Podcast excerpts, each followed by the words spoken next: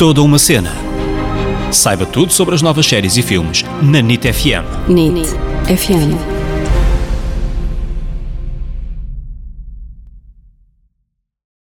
Hello, bem-vindos a mais um episódio deste podcast que é toda uma cena. Eu sou a Ana Isabel Souza, Ana para os amigos. Eu sou o David Correia, David para os amigos. Esta semana vamos falar de uma série que o ano passado ganhou o prémio de melhor série cómica nos Globos de Ouro e este ano voltou a estar nomeada e a ser considerada das melhores séries cómicas da Netflix. Uma comédia cheia de veteranos, atores que mostraram que estão aí para as curvas, apesar de tudo, e estamos a falar do método Kominsky. Esta série é protagonizada por Michael Douglas e Alan Arkin e é criada por Chuck Lorre, que escreveu umas sériezinhas pequeninas que ninguém ouviu falar. Ninguém, ninguém conhece. Nah, como Dois Homens e Meio, The Big Bang Theory, entre muitas outras. E desta vez ele quis falar sobre o envelhecimento, tudo o que ele traz, mas a grande novidade é que quer falar sobre o envelhecimento de uma forma cómica. E se alguém consegue falar de exames à próstata, problemas sexuais, a morte dos teus melhores amigos e essas coisas muito chatas, mas de uma forma cómica, é o Chuck Lorre. E é engraçado que, apesar de ele ser um dos maiores argumentistas da atualidade, o sonho dele era ser músico e ele começou a escrever quase por acaso. Ele não se estava a safar muito bem com a música, já tinha constituído família, precisava de arranjar um seguro de saúde e percebeu que o seguro de saúde para escritores nos Estados Unidos da América era, era daqueles dos bons e assim começou a escrever. É caso para dizer que há males que vêm por bem. Se ele se tivesse safado pela, na música, havia várias séries que nós já tínhamos perdido. Mas, voltando ao método Kominsky, Temos que explicar aqui ao pessoal o que é que é o método Kominsky, não é? Para quem não viu a série. Portanto, podes fazer as honras, David. sim, vou fazer a sinopse da série, Ana. Obrigada. Então, esta série, como a Ana disse, fala sobre os desafios da velhice e tenta-nos mostrar as coisas más e, e também as coisas, as coisas boas. Mas na série vamos ficar a conhecer Sandy Kominsky, que é interpretado pelo Michael Douglas, um professor de teatro consagrado em Hollywood, mas que já há muitos anos que não consegue um, um bom personagem, um bom papel, e Norman Newlander, que é interpretado pelo Alan Arkin, que é o seu agente de longa data e também melhor amigo. Estes dois partilham mutuamente os seus problemas, mas também as suas vitórias, e os diálogos entre eles são incríveis, o que certamente vai arrancar muitas gargalhadas e provar que velhos são os trapos. O que eu gosto nesta série é que está a pescar o olho a dois mundos diferentes. Primeiro, a questão do envelhecimento, que é sempre tratada de uma forma triste. Nós vemos aqueles filmes sobre as pessoas que estão a ficar velhinhas e ficamos, oh meu Deus, o que me espera, que horror. E ver eh, um retrato do envelhecimento sem tirar qualquer problema, mas de uma forma mais leve, é tipo, opa, olha, se calhar não é assim tão mal envelhecer, se calhar não é o fim do mundo, porque hoje em dia parece que envelhecer é mesmo problemático. Nós vemos alguém, ah, não sei quantas está mais velha. Ei, que horror, como se o tempo não passasse. Coitada. E as pessoas, exatamente, Não coitada. envelheceu nada bem. É pá, pá o, o mundo continua, não é? O tempo não para, portanto é normal que as pessoas envelheçam e hoje em dia parece que é um drama aquela pessoa estar mais velha ou não sei o quê, não ter envelhecido bem, já estar cheia de brancos e devia pintar os brancos e não sei. É, é uma coisa ridícula a maneira como as pessoas querem arranjar uma fonte da juventude. E ainda mais no nosso mundo, no mundo dos atores, parece que envelhecer é mesmo problemático, é quase trágico.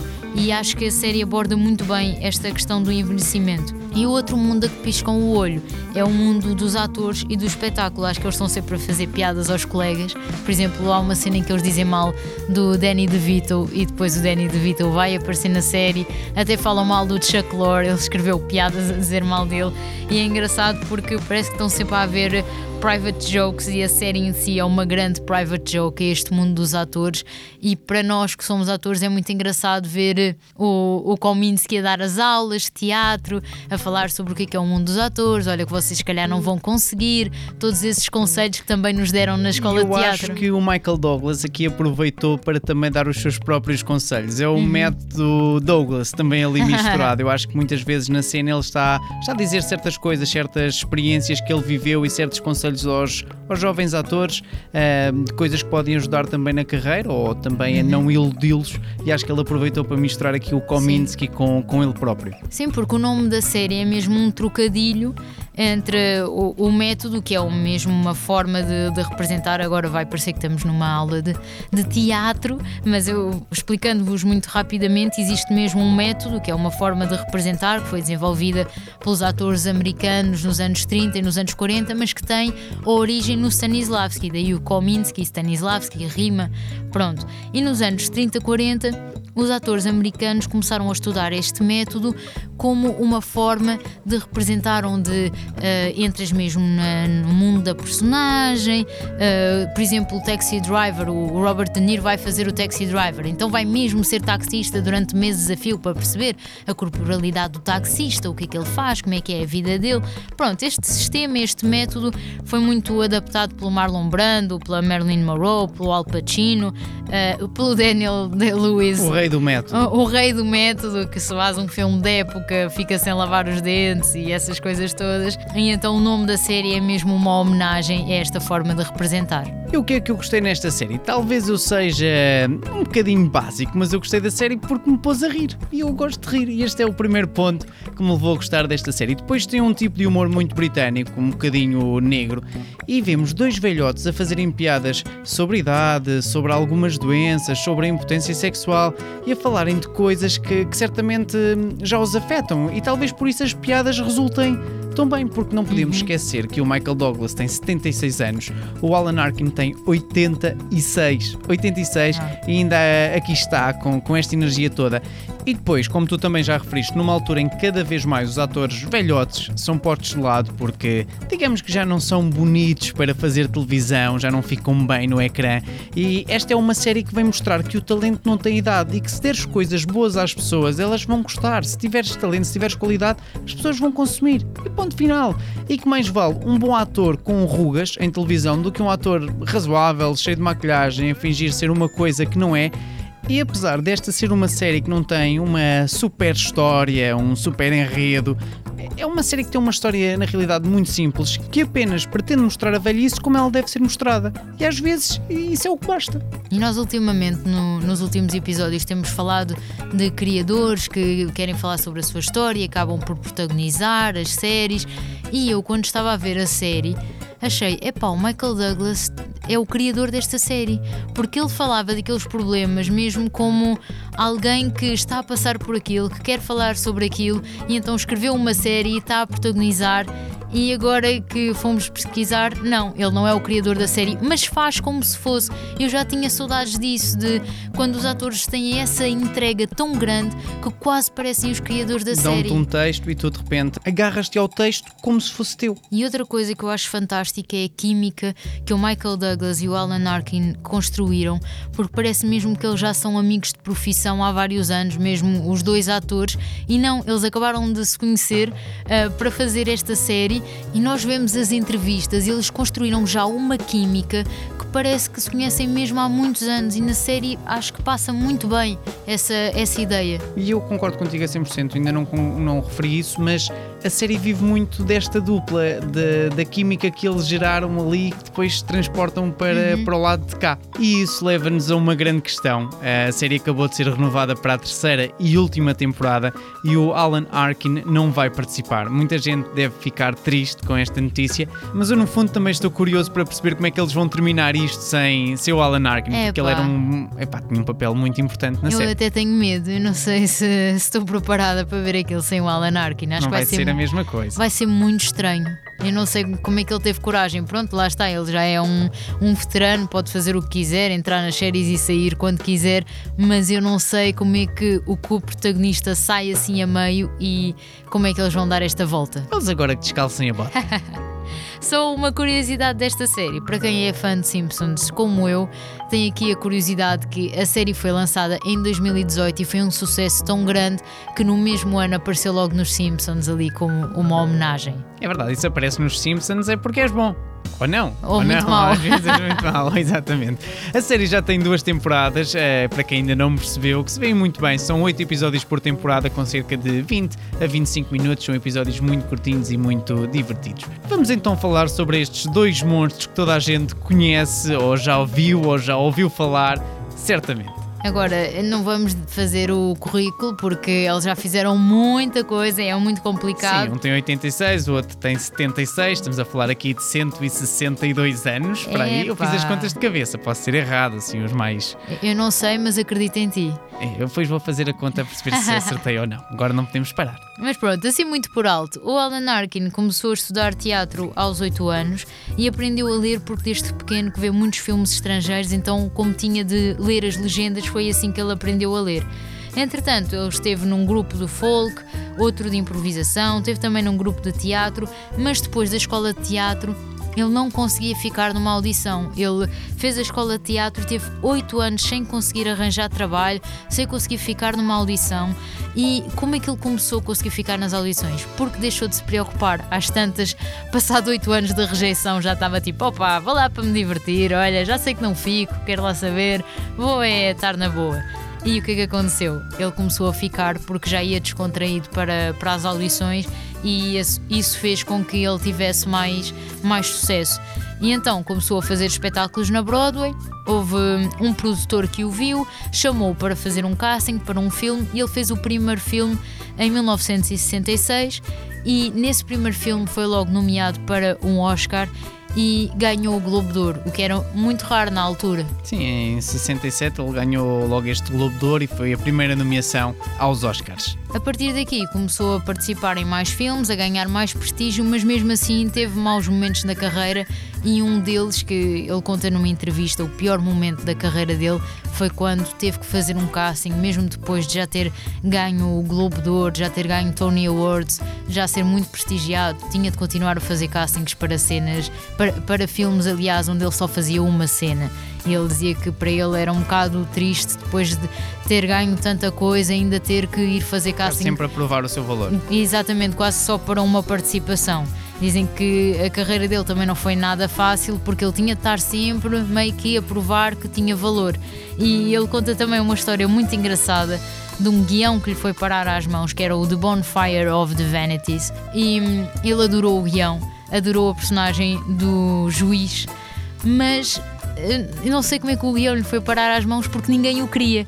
Ele disse: Olha, eu gostei muito da personagem do juiz. Ah, mas ninguém te está a chamar para casting. Não, mas eu gostei muito, gostava de fazer casting, acho que consigo fazer isto bem. Não, mas ninguém te está a pedir para fazer ninguém um casting. quer. tipo, a dizer-lhe de todas as formas: Ninguém quer, ok? Não sei como é que tu arranjaste o guião, mas isso não é para ti. E ele foi tão insistente que gravou-se a ele próprio a fazer todas as cenas dessa personagem como, como um casting, enviou lá para o estúdio e de facto ele estava a fazer aquilo tão bem que o estúdio disse: Ok, ficas com o personagem, realmente uh, estás a fazer isto de uma maneira muito fixe. Vá, tens razão, fica lá com o personagem. Exatamente, parabéns Mas... pela persistência. Tan, tan, tan, tan. Depois começou a haver aqui uns problemas, a dizer que o filme era muito discriminatório, que era racista, falava mal da, da raça negra, não sei o quê. Então, depois de já lhe terem dito que ele ficava com o personagem do juiz, tiraram-lhe a personagem e deram ao Morgan Freeman e ele diz que tem isso atravessado até hoje. Vê o filme, está lá o Morgan Freeman a fazer o juiz e ele, ah pá, raio parta. Já não há nada a fazer. Eu gosto muito de ouvir o Alan Arkin a falar sobre a nossa profissão, a contar estas histórias todas. Tenho que admitir que não gostava assim tanto do trabalho dele, de alguns filmes que vi. Não sei porque ele não me entrava muito, mas nesta série gosto muito do, do, do tempo dele, do tempo cómico. Acho que há muito para aprender ali. Mas o que eu gosto mais é mesmo de ouvir a falar, porque acho que ele fala muito bem da nossa profissão e expôs uma ideia muito interessante que eu por acaso nunca tinha pensado, que é a questão dos Oscars é muito bom para os produtores, para ganharem mais dinheiro com os filmes, para terem mais prestígio, mas para os atores é um bocadinho uh, ridículo, porque estás meio a fazer como se aquilo fosse uma corrida de cavalos, a apostar no ah, o ator que me fez rir mais, então ganha o prémio de cómico. Ah, o ator que não sei quê. E é um bocadinho estranho estares a quantificar uma coisa que é um bocado pessoal. Não já é? dá mesmo para apostar nos Oscars. Pois, é um, é um bocado estranho para o trabalho do ator, às vezes estás ali a dar um prémio a um mais do que a outro, e ele estava a dizer: ah, pá, eu sinto, apesar dele já ter ganho Oscars e tudo isso, sente que é um bocado engraçado ingrato estares ali a, a apostar como se fosse uma corrida de cavalos nos atores. Comparar E- aquele, o trabalho um do, com o outro quando nem estão a fazer a mesma coisa. Exatamente. E são projetos diferentes e di- direções diferentes. Exatamente, não é bem comparável. Eu gostei dessa, dessa ideia dele. E como tu disseste, ele já ganhou um Oscar, foi em 2007. Ou seja, ele teve de esperar cerca de 40 anos para conseguir ganhar o Oscar. Porque ele, como a Ana disse, ele foi nomeado em 67, logo no primeiro filme, e depois teve de esperar até aos 73 anos. Ele foi nomeado com 33 anos pela primeira vez e só então aos 73 é que conseguiu finalmente a tal estatueta dourada. Aos 86 acabou de, de dobrar o filme do Dumbo, esteve também a fazer o filme dos Minions, a dobrar, fez um filme novo para a Netflix e apesar de várias nomeações para melhor ator secundário pelo Matt Kominsky, decidiu sair da série, como nós já falámos. Eu acho que no fundo ele, ele nunca esperou ter tanto sucesso, que a série chegasse a uma terceira temporada e com a idade dele hum, também já não tem de estar a fazer fretes, porque ele quer aproveitar ao máximo para fazer outros projetos e já não anda aqui à procura daquele conforto de estou aqui numa série, deixa-me estar, estou a ganhar dinheiro. Certamente ele quer é fazer aquilo que, que lhe apetece e não estar agarrado a, a projetos que podem ser o último. Vamos então passar para o Michael Douglas, o personagem principal desta série, o Mr. Kominsky. Este veterano é filho de um emblemático ator, o Kirk Douglas, Spartacus, o I am Spartacus. Ele teve um início de carreira difícil, pois não conseguia sair da sombra do seu pai. Ele, no início da carreira, há uma curiosidade, ele dividiu o apartamento com o Danny DeVito, que também entra na série, que ele goza, inclusive, com Sim, o nome sim. do Danny DeVito, que depois faz um personagem, mas há essa, essa curiosidade também. E como é que ele participou num filme pela primeira vez? Ele estava nas gravações de um filme com o pai, o pai é que estava a fazer o filme, eu estava só a acompanhar, e havia uma cena em que um ator tinha de conduzir um jeep e parar num certo local para a filmagem ficar bem feita. E o ator que estava a conduzir o jeep não estava a conseguir fazer. E então o pai do Michael Douglas é que disse: Opá, conduz lá tu o jeep, que tu conduzes bem, vê lá e paras ali onde é preciso parar.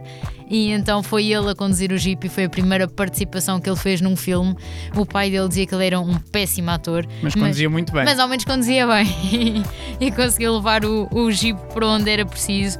Mas o pai sempre lhe disse que ele era mau ator ao início e acho que ele, ele hoje em dia reconhece que era muito mau no início. Mas evoluiu. E uma coisa que eu descobri sobre o pai dele é que o verdadeiro nome do Kirk Douglas era Isur Danielovich.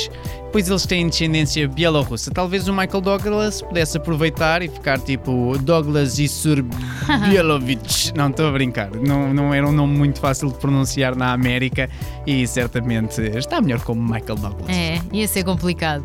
Mas pronto, ele participou neste filme, então a conduzir o Jeep, a partir daqui participou noutros filmes também bastante terríveis, pelo que contam, até que conseguiu entrar numa série e ficar lá 4 anos. Ora, isto era muito bom e muito mau. Muito bom porque conseguiu trabalho nesta série e ficou lá ainda vários anos a, a fazer aquilo.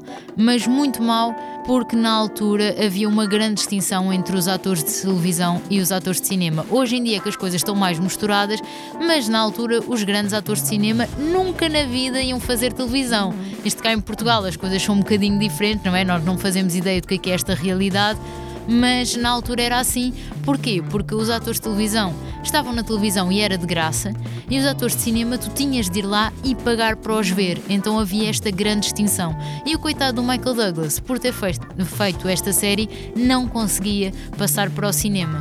Entretanto, o pai dele estava a fazer um espetáculo na Broadway chamado O Voando sobre um Ninho de Cucos, um texto que ele tinha comprado, comprado os direitos, lá está, e começou a fazer o espetáculo, mas o espetáculo era um autêntico falhanço. ah, e então ele pensou: opa, eu vou, mas é deixar os direitos deste texto e vou fazer outra coisa. E o Michael Douglas é que disse ao pai: não, não, não, não, não, não, não abdique já do texto, deixa-me lá ver isso. Eu acho que consigo fazer um grande filme. E o pai disse: Ok, pronto, tudo bem. E ele: Não, eu vou ser o produtor do filme, vou fazer aqui, vais ver que vai ser muito fixe. E o pai logo a pensar: Ok, então eu vou ser o protagonista. E o Michael Douglas disse: Não, não, não, o protagonista vai ser o Jack Nicholson. E, e o pai ficou com essa atravessada. Sim, ainda teve ali umas discussões com o pai por causa disso. E o Voando sobre o Ninho de Cucos foi um autêntico sucesso, não é? Como todos nós sabemos. O Michael Douglas ganhou um Oscar como produtor e foi isso que fez com que finalmente as portas do cinema fossem abertas para ele, para ele começar passar a ser considerado um ator de cinema em vez de um ator de televisão. E ele só conseguiu o respeito mesmo eh, de Hollywood como ator em 1988, quando ganhou o Oscar pela interpretação no filme Wall Street. Depois disso teve vários problemas com álcool e com drogas, esteve internado em 1992 numa clínica de reabilitação. É casado desde 2000 com a Catherine Zeta-Jones, a eterna mulher de Zorro, que é 25 anos mais nova do que ele, e apesar da sua carreira de grande sucesso, já teve grandes batalhas, como por exemplo o cancro na garganta, que conseguiu vencer, e ao mesmo tempo, por exemplo, o filho mais velho estava, estava preso por tráfico de droga. A Katrina Zeta-Jones também esteve internada por sofrer de um transtorno de bipolaridade. Eles conseguiram ultrapassar tudo isto e voltou agora em 2018 à televisão para fazer o Matt Kominsky. Ele já não fazia televisão desde 1970, foram quase 50 anos longe da televisão. Voltou agora e ganhou então o Globo de Ouro de melhor ator em série cómica em 2019 e vai voltar para nos dar o fim a esta história do Matt Kominsky na terceira temporada. Este é o nosso episódio sobre a série O Método Kominsky. Espero que tenham gostado. Vão às nossas redes sociais, vão lá comentar. Obrigado pelas mensagens que nos têm enviado diariamente, são muito queridos. Já sabem que estamos na NIT FM, no Spotify e nas outras plataformas todas de podcast. Uma grande beijoca e até para a semana.